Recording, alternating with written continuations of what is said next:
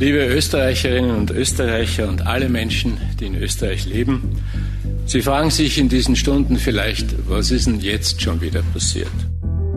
Mit diesen Worten tritt am 8. Oktober 2021 Österreichs Bundespräsident Alexander van der Bellen vor die Kameras. Denn das, was wir hier sehen, ist allenfalls eine Regierungskrise, aber sicher keine Staatskrise. Nun ja, Zwei Tage zuvor haben Ermittler der Wirtschafts- und Korruptionsstaatsanwaltschaft Hausdurchsuchungen im Bundeskanzleramt, im Finanzministerium und der österreichischen Volkspartei durchgeführt. Jetzt muss der Präsident die Bevölkerung beruhigen. Es wird sicher nicht passieren, dass die Republik aus dem Gleichgewicht kommt. Dafür werden wir alle sorgen und dafür wird einmal mehr unsere unerschütterliche Bundesverfassung sorgen. Die Österreicherinnen und Österreicher hören an diesem Abend gebannt zu. Skepsis ist dennoch angebracht, denn niemand geringerer als der Bundeskanzler Sebastian Kurz selbst steht im Zentrum einer Korruptionsaffäre. Dem sehe ich sehr gelassen entgegen und dieser Diskussion stelle ich mich gern in jedem Detail. Und zu dem Zeitpunkt weigert er sich vehement zurückzutreten. Denn? Denn was ich nicht nachvollziehen kann, ist, warum an jedem Unrecht immer ich schuld sein soll. Und so sehen das offenbar auch Sebastian Kurz engste Vertraute. Denn nach den Hausdurchsuchungen am 6. Oktober springen zwei Tage lang Vertreter der Volkspartei für ihren Kanzler in die Bresche. Ich halte es für zu wenig zu sagen, Kurz muss weg. Daher wird es mit uns nur eine Beteiligung geben, mit ihm an der Spitze als Bundeskanzler. Wer heute eine sehr funktionierende Bundesregierung platzen lässt, der wird am nächsten Tag mit äh, einem Herbert Kickl in der Regierung wieder aufwachen. Und es ist ganz klar zum Ausdruck gekommen, dass die ÖVP ganz geschlossen hinter unserem Parteiobmann und Bundeskanzler Sebastian Kurz steht. Nicht einmal 24 Stunden nach den letzten öffentlichen Treueschwüren seiner Kollegen und Kolleginnen passiert es dann doch. Das Regierungsteam der Volkspartei, das hat mir zugesichert, im Fall meiner Abwahl sofort selbst das Amt zu verlassen. Sebastian Kurz tritt am Samstag, den 9. Oktober 2021, doch zurück. In dieser schwierigen Zeit sollte es jedoch aber niemals um persönliche Interessen, um Parteiinteressen oder politische Taktiken gehen. Ich möchte daher Platz machen, um Chaos zu verhindern und Stabilität zu gewährleisten. Dieser Rücktritt von Sebastian Kurz hinterlässt ein Machtvakuum. Das türkise Netzwerk, das Österreich in den letzten vier Jahren beeinflusst, bewegt und regiert hat, steht vor dem Zusammenbruch.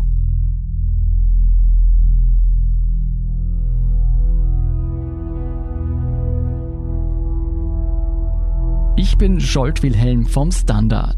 Zusammen mit meiner Kollegin Sandra Sperber vom Spiegel erzählen wir hier im Podcast vom Aufstieg und Fall von Sebastian Kurz.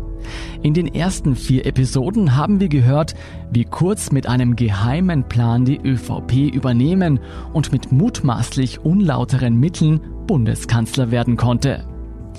Wie diese Geschichte weitergeht und wie Kurz zusammen mit den Rechtsauslegern der FPÖ immer tiefer in die Korruptionsaffäre schlittert, das erzählen wir in den nächsten Folgen. In dieser Episode aber springen wir für einen Zwischenstand in die Gegenwart. Denn seit Sebastian Kurz Rückzug aus dem Kanzleramt ist einiges passiert. Mit Innenpolitik-Redakteur Fabian Schmidt vom Standard spreche ich darüber, wie das türkise System gerade ums Überleben kämpft und ob Kurz nun am Ende seiner Karriere steht oder schon an seinem Comeback arbeitet.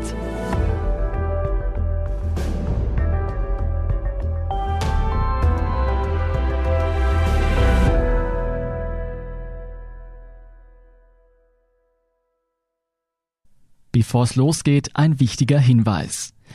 In dieser Folge sprechen wir über schwere strafrechtliche Vorwürfe gegen Sebastian Kurz und Personen aus dessen Umfeld. Deshalb sei eingangs festgehalten, für alle beschuldigten Personen gilt die Unschuldsvermutung. Fabian, bevor wir ganz in der Gegenwart ankommen, lass uns noch ein Stück zurückrudern. Wir haben ja in den ersten vier Folgen unseres Podcasts einige sehr schwere Vorwürfe gegen Sebastian Kurz gehört.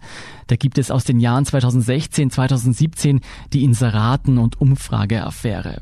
Dann gibt es aber auch die Nähe zu Großspendern und auch die Überschreitung der Wahlkampfkostenobergrenze. Was denkst du denn? Welche dieser Affären bereitet Kurz nun vier Jahre später am meisten Sorgen?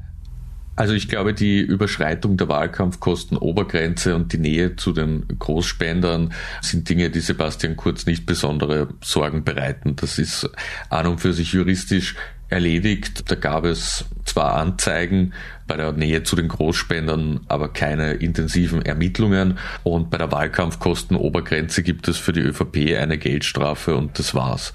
Also ich glaube, das ist relativ abgehakt für die ÖVP. Die Inseraten- und Umfrageaffäre ist natürlich etwas anderes. Da sind die Ermittlungen voll am Laufen. Und die Vorwürfe sind sehr schwerwiegend, haben ja schlussendlich auch zum Rücktritt von Sebastian Kurz geführt.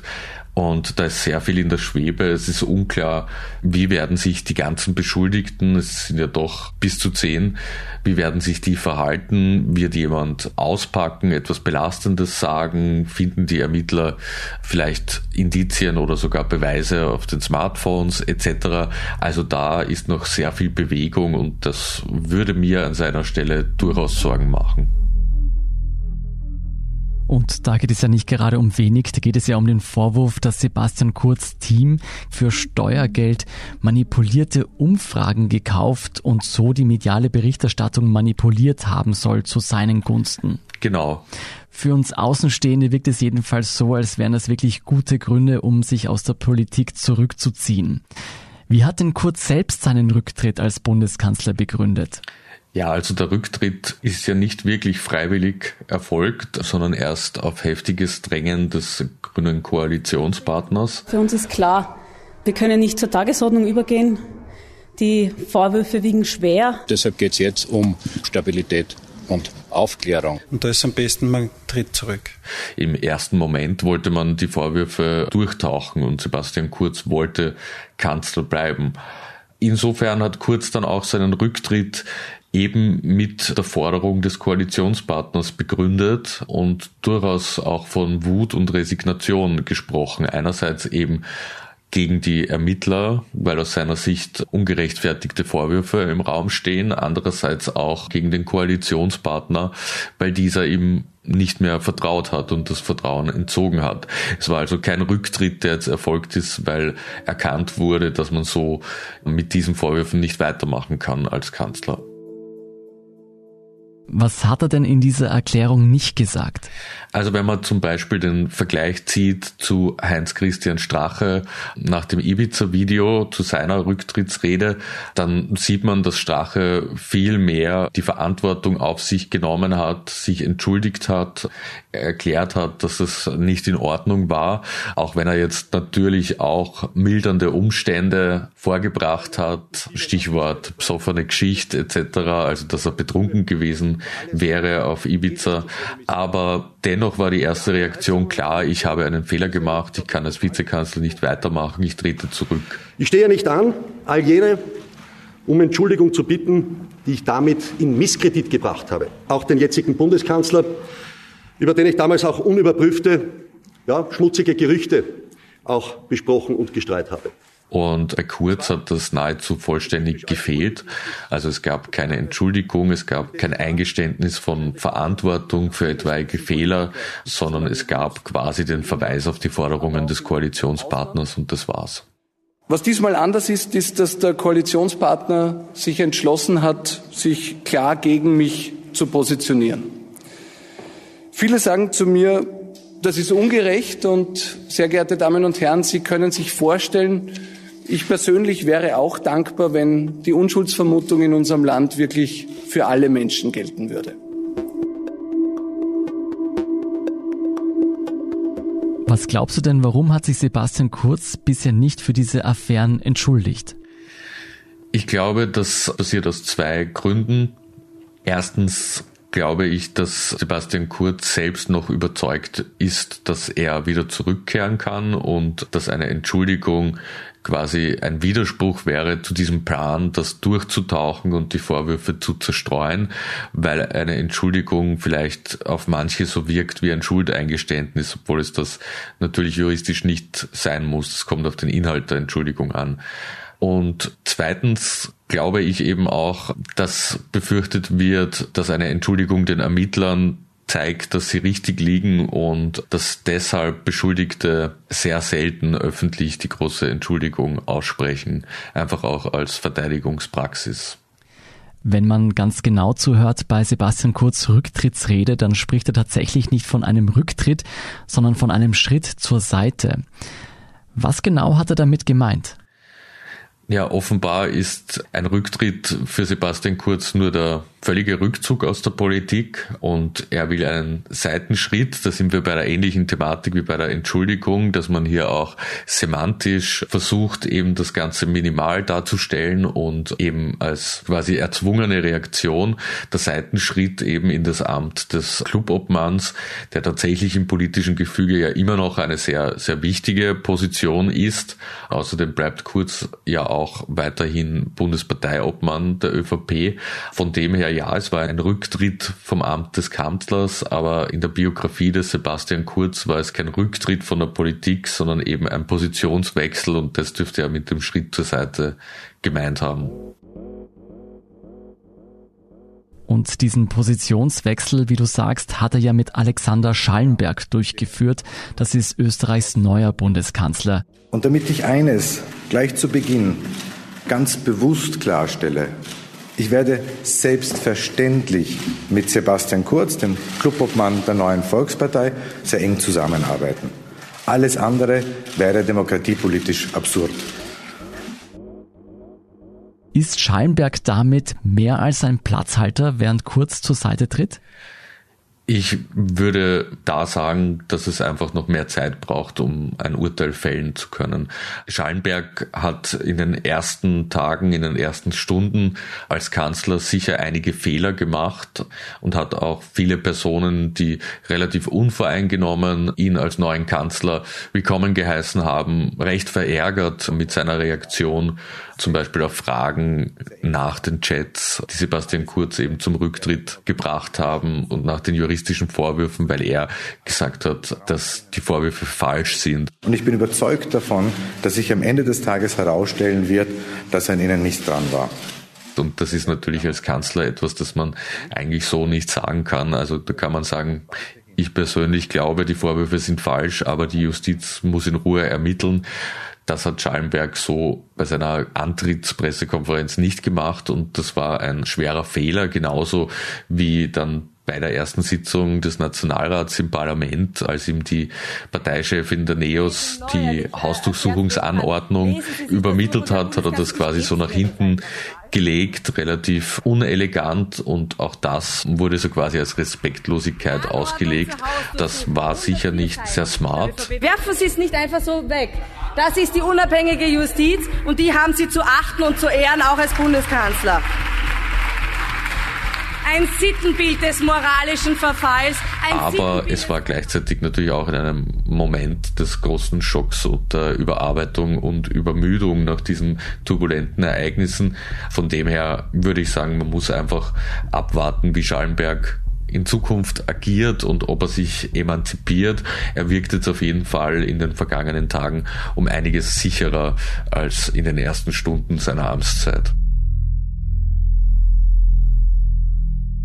Besteht denn dieses System kurz, das wir hier in diesem Podcast rekonstruieren, also diese eingeschworene Truppe, die mutmaßlich mit allen Mitteln an die Macht kommt, besteht dieses System weiterhin? Also dieses System wird jedenfalls heftig angegriffen und hat wichtige Bestandteile verloren. Dass Kurz nicht mehr Kanzler ist, ist natürlich ein super GAU für das System.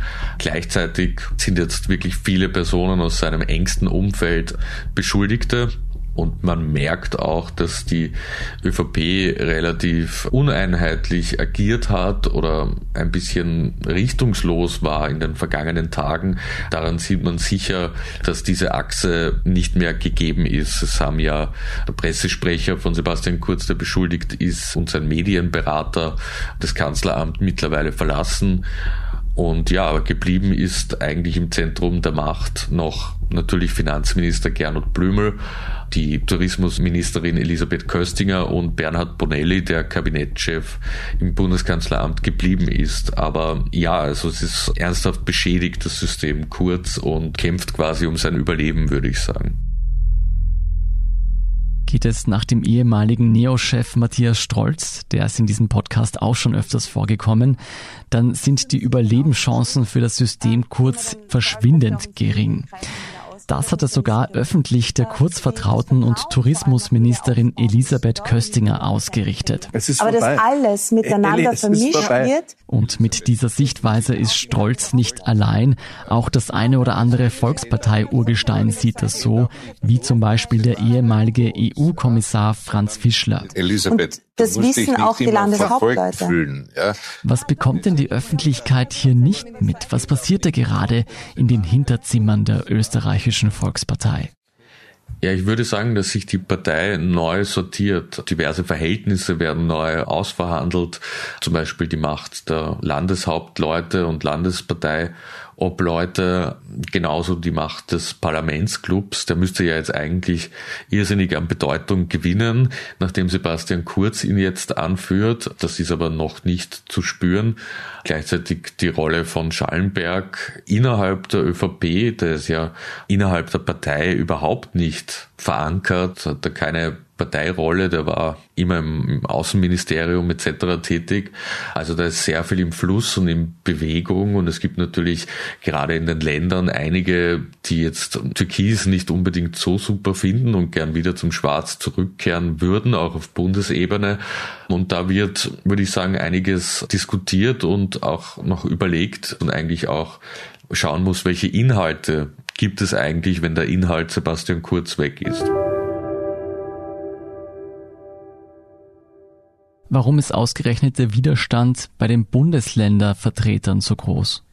Naja, ich glaube, dass da auch noch viel abgewartet wird. Aber es war natürlich immer so, dass die Landeshauptleute bewusst einen Deal mit Sebastian Kurz eingegangen sind. So quasi, du kannst mit der Bundespartei machen, was du willst. Wenn du erfolgreich bist, super, dann folgen wir dir und legen dir keine Steine in den Weg.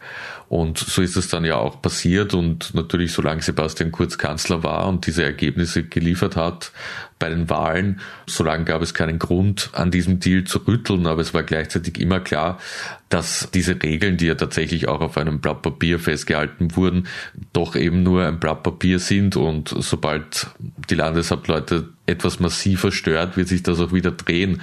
Und wir haben ja schon vor der Inserate- und Umfrageaffäre darüber diskutiert, dass ein Riss entsteht, dass etwas spürbar sich verändert. Das war auch mit Blick auf die Corona-Politik so, wo die Bundesländer nicht mehr den Anweisungen aus Wien so einfach gefolgt sind. Und jetzt mit diesem wirklich massiven Schaden für die Volkspartei ist klar, dass dieser Deal mit Sebastian Kurz sowieso vom Tisch ist.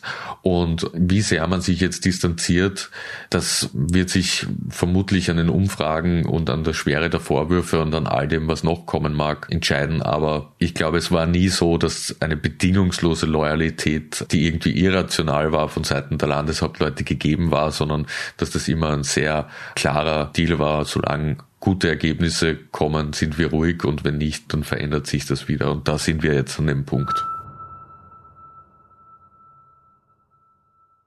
Also ich bin extrem entsetzt. Ich habe mir das immer schon gedacht, dass der Sebastian Kurz nicht seriös ist. Und dass man da diese Leute zur Rechenschaft zieht. Und die Medienvorverurteilungen und die Parlamentarier alle, also vor allem die Opposition schreit und schreit. Und es kommt sowieso wieder nichts anderes nach. Also der Herr Kurz wird gewählt ob wir wollen oder nicht. Was sagen denn die aktuellen Umfragen? Ja, die aktuellen Umfragen, also ich bin ja immer sehr vorsichtig bei Umfragen und jetzt noch viel mehr nach dieser ganzen Affäre, aber es ist schon ablesbar, dass es der ÖVP massiv geschadet hat. Das ist kein Wunder. Ich glaube, wir werden jetzt wieder in die Situation kommen, dass es ein Dreikampf um Platz eins wird zwischen Sozialdemokratie, ÖVP und FPÖ.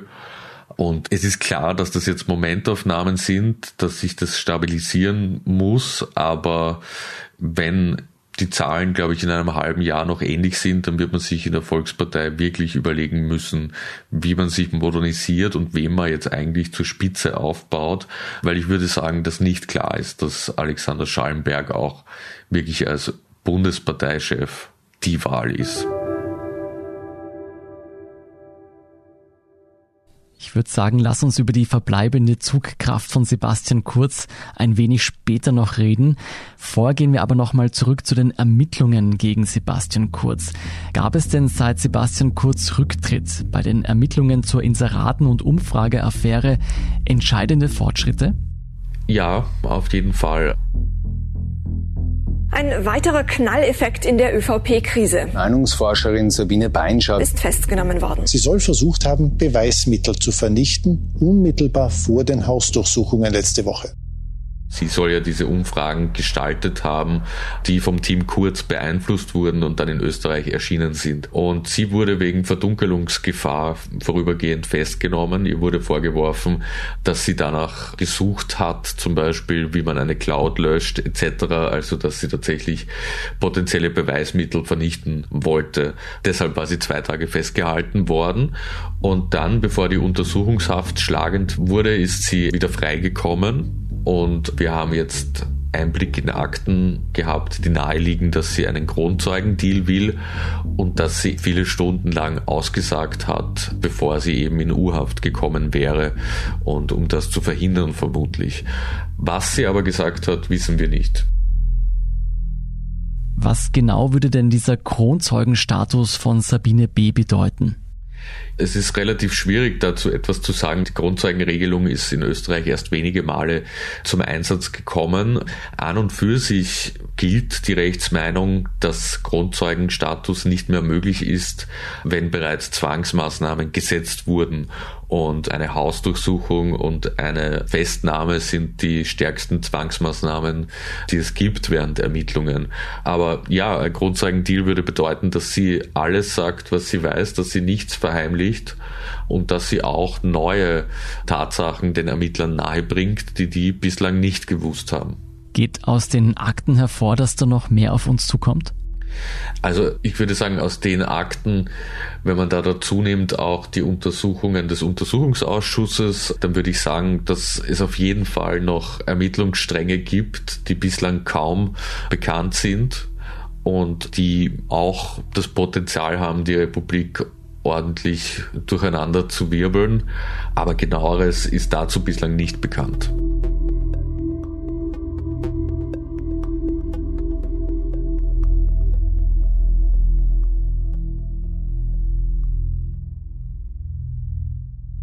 Interessant ist ja auch, dass die potenziell strafrechtlichen Delikte nur die eine Seite sind in dieser Kurzaffäre.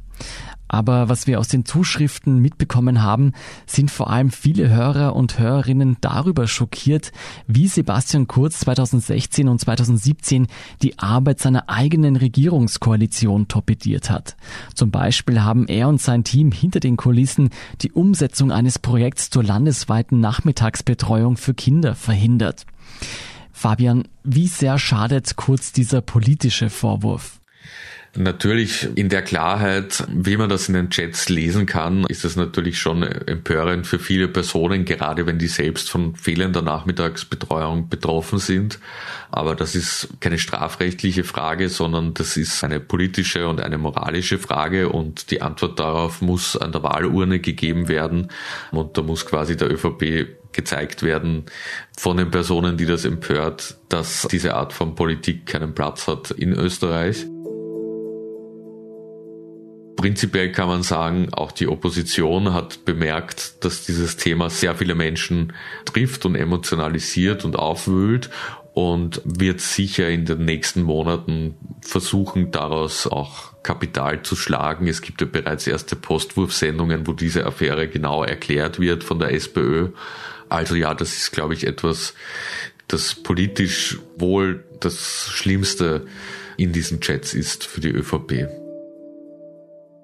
Er hat aus rein machtpolitischen Gründen, nur weil er Macht wollte, hat er hier die Arbeit seiner eigenen Partei und der SPÖ hier einfach blockiert und sabotiert. Hältst du es für möglich, dass es hier zu einem zivilrechtlichen Nachspiel kommen könnte? Also insofern zum Beispiel, dass ein Elternteil sich um die Nachmittagsbetreuung seines Kindes betrogen fühlt und deshalb die Republik klagt? Nein, also ich glaube, das ist unmöglich in der Form, weil die Nachmittagsbetreuung wäre ja ein politisches Projekt gewesen, das die Bundesregierung vorgelegt hätte und die dann im Nationalrat beschlossen worden wäre. Und wenn sich die Regierung nicht darauf einigt, auf ein solches Projekt, aus welchem Grund auch immer, dann ist das ein politischer Vorgang, der ja in anderen Fragen relativ normal ist, dass es Meinungsverschiedenheiten gibt. Dass das Motiv dafür nicht ideologisch war, sondern eigentlich nur Sebastian Kurz zu pushen und die damalige Regierung, deren Teil er war, abzuwerten, spielt, glaube ich, dafür keine Rolle.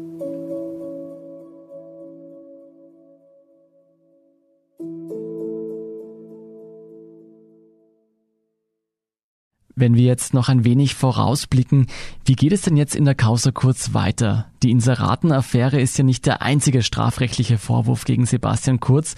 Muss er mit weiteren Anzeigen und gegebenenfalls auch Anklagen rechnen? Ich denke, dass da noch einige Dinge gefunden werden, die Ermittlungen auslösen werden was jetzt nicht heißen muss, dass es da jetzt noch quasi die sprichwörtlichen Leichen im Keller gibt, aber wenn sich die Staatsanwaltschaft so sehr interessiert für die Vorgänge in dieser türkis-blauen Regierung, dann wird sie nicht so schnell aufhören und auch noch einige andere Dinge unter die Lupe nehmen. Also ich glaube, dass das noch einige Zeit ein Problem bleiben wird für Sebastian Kurz und die anderen Beteiligten. Anklagetechnisch glaube ich, dass vor allem der Verdacht auf Falschaussage bald zu einem Ergebnis führen wird. Da wird ja ermittelt, ob Sebastian Kurz dem Untersuchungsausschuss nicht die Wahrheit gesagt hat bezüglich Postenschacher. Und ich glaube, da sind die Ermittlungen schon relativ weit fortgeschritten und es deutet sehr viel darauf hin, dass es zu einer Anklage kommt, also zu einem Strafantrag. Aber eins sage ich Ihnen, an eins werde ich mich nicht gewöhnen und eins werde ich auch niemals akzeptieren, nämlich dass Sie mir Korruption und strafrechtlich relevante Handlungen vorwerfen. Über diese Postenschacher-Vorwürfe werden wir in den nächsten beiden Folgen ausführlich berichten und diese auch im Detail rekonstruieren. Aber jetzt für alle, die neugierig geworden sind, worum geht es denn da in aller Kürze? Ja, es geht da eigentlich um die Personalpolitik der türkisblauen Regierung und die Frage, ob ganz klar ausgemacht war von beiden Koalitionspartnern, welche einzelnen Posten wie besetzt werden, dass das quasi alles ineinander verzahnt war.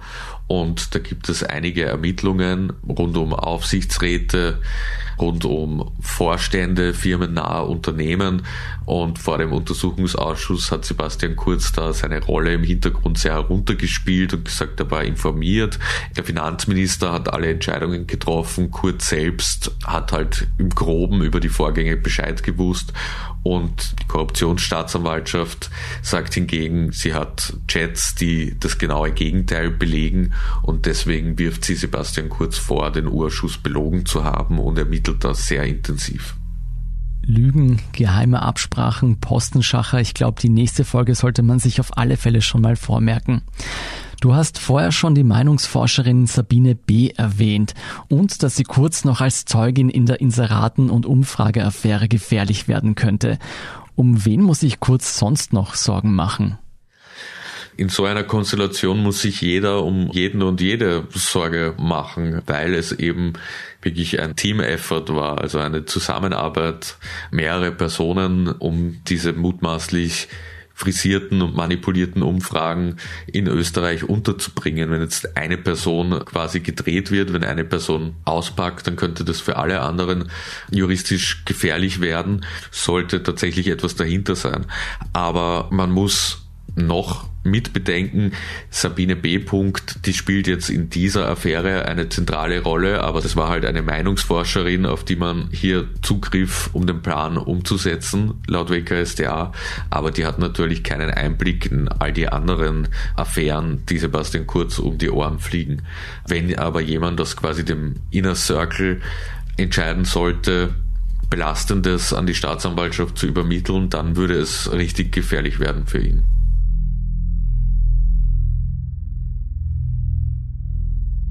Das bringt mich auch gleich zum nächsten Kurzvertrauten, über den ich sprechen möchte, nämlich Thomas Schmidt. Unsere Aufgabe ist es, die besten Leute, die für die Unternehmen gebraucht werden, dorthin zu entsenden. Es geht um Leute, die die Fähigkeit haben, am Unternehmen mitzuarbeiten. Es sind ja seine Handy-Chat-Protokolle, die viele Absprachen im Team kurz offengelegt haben und die jetzt im Zentrum der Ermittlungen stehen. Dazu gehören Absprachen in der Inseraten-Affäre genauso wie zur Sabotage der Regierung 2016 und 2017. Wo ist denn Thomas Schmidt und was macht er gerade? Da gibt's diverse Gerüchte, wo sich Thomas Schmid tatsächlich aufhält. Also vermutlich bei Freunden im Ausland, immer wieder, aber auch in Wien. Aber er ist natürlich, glaube ich, sehr damit beschäftigt, die Vorwürfe gegen ihn zu zerstreuen und seinen Ruf wiederherzustellen. Durch diese Chats von ihm, die gefunden wurden, steht er so zentral im Mittelpunkt eigentlich aller Ermittlungen hier, dass es auch sein Gewicht unfair verstärkt, weil es natürlich andere gibt, die, glaube ich, sogar an noch mächtigerer Position war, die noch entscheidender waren, die die Pläne tatsächlich geschmiedet haben. Wir haben einmal in einem Porträt über ihn getitelt, der Watschenmann der Nation, weil er wirklich die Person ist, die immer dann die volle Ladung abkriegt, wenn es neue Ermittlungen gibt, weil natürlich sehr, sehr viel auf den Chats in seinem Handy basiert. Das heißt logischerweise, dass er an jedem erwähnten Chat als Sender oder Empfänger beteiligt ist. Und ja, wie gesagt, das verzerrt, glaube ich, seine Rolle. Und natürlich ist die Frage, also es gibt immer wieder Spekulationen, ob Thomas Schmidt denn nicht auspacken würde, weil so viel mutmaßlich Belastendes gegen ihn im Raum steht. Aber bislang war das, so wie wir es wissen, noch nicht der Fall. Das klingt jedenfalls so, als könnten sich dann noch viele ehemalige Freunde von Sebastian Kurz zu echten Feinden entwickeln. Was ist denn eigentlich mit Sebastian Kurz selbst? Von dem hört man dieser Tage ja auffällig wenig. Was passiert da gerade abseits des Rampenlichts? Also man hat über soziale Medien mitbekommen, dass Sebastian Kurz zweimal verreist sein soll in den vergangenen Wochen, einmal nach Irland und einmal in die USA. Wir brechen gerade auf. Dazu ist überhaupt nichts bekannt, also was der Grund dafür sein sollte. Seine Freundin ist ja hochschwanger, die war, soweit man weiß, auch nicht dabei. Da gibt es dann natürlich Gerüchte, dass er quasi die Lage am Arbeitsmarkt sondiert, also wie viel wäre er wert. Wir wissen ja, in Irland sitzen einige IT- Unternehmen, die quasi ihre Europa-Dependancen dort haben. Und auch in den USA gibt es die eine oder andere Firma, die Kurz sicher interessieren würde als Arbeitgeber, aber das ist reine Spekulation, das sind halt Gerüchte, wobei es schon logisch wäre, dass Kurz seinen Marktwert sondiert. Dann gibt es gleichzeitig aber schon noch Bemühungen, die Ermittlungen zu schwächen, die WKSDA anzugreifen. Da fand erst diesen Montag wieder ein Hintergrundgespräch statt, das von einer ÖVP-nahen Agentur organisiert wurde mit Rechtsanwälten, mit Juristen, die quasi die Arbeit der WKSDA kritisiert haben. Auch von hochrangigen türkisen PolitikerInnen hört man immer wieder doch direkte oder indirekte Kritik. Also es ist so ein bisschen unklar, wie sehr an Sebastian Kurz festgehalten wird und was er selber plant. Man wird es sehen. Aber ich glaube, es muss schon möglich sein, dass äh, die Arbeit von Einzelpersonen kritisch hinterfragt werden darf. Äh, und daher habe ich auch nie pauschal ähm, die Justiz kritisiert. Was glaubst du denn, wie sehr werden diese Angriffe auf die Justiz und die Ermittlungsbehörden Wirkung haben können? Ich glaube, dass die WKSDA mit dieser Anordnung, in der diese Vorwürfe doch sehr eindrücklich dokumentiert wurden und vom Aufbau her sehr verständlich für viele Menschen in dem Land waren, dass die schon picken, also dass da sehr, sehr schwierig wird, irgendwie Löcher reinzuschießen und dass es auch abseits der Öffentlichkeit passiert. Also ich habe nicht das Gefühl, dass zum Beispiel die Boulevardmedien jetzt abseits von Österreich, das natürlich selbst beschuldigt ist, dass da jetzt die Krone oder die Heute da groß aufspringen auf diesen Zug und versuchen, die Justiz anzugreifen in irgendeiner Form. Und damit fehlt Sebastian Kurz ein wichtiges Sprachrohr und es wird, glaube ich, da wirklich schwierig, jetzt diese Institution weiter zu bekämpfen, die Justiz weiter schlecht zu machen, vor allem wenn man das eben nicht mehr aus dem Kanzleramt heraus machen kann, sondern lediglich unter Anführungsstrichen als Clubobmann. Jetzt mal angenommen, Sebastian Kurz wird nicht demnächst bei Facebook oder einem anderen großen IT-Konzern aus den USA anheuern. Bereitet er sich auf sein politisches Comeback vor? Ich glaube schon, dass es Planspiele gibt dass man überlegt, wie und wann könnte Kurz wieder zurückkommen. Aber ich glaube, dass die Sehnsucht nach ihm täglich geringer wird und dass er weitaus weniger vermisst wird, auch innerhalb der ÖVP, als es die meisten ÖVPler, glaube ich, selbst gedacht haben. Es liegt jetzt natürlich an vielen Faktoren. Es liegt auch viel an der Art und Weise, wie Schallenberg agieren wird. Aber ich glaube, dass die Chancen täglich sinken und dass es nicht so ausschaut, als ob Kurz in den nächsten Monaten zurückkehren kann. Um Chaos zu verhindern und Stabilität zu gewährleisten. Wird die Bildzeitung in ein paar Jahren noch einmal über Sebastian Kurz schreiben? So einen wie ihn brauchen wir auch da würde ich keine Wetten eingehen, weil angesichts des Alters von Sebastian Kurz, glaube ich, kann der immer wieder und immer wieder zurückkehren. Und das wird auch in Zukunft immer mein Zugang bleiben. Vielen Dank.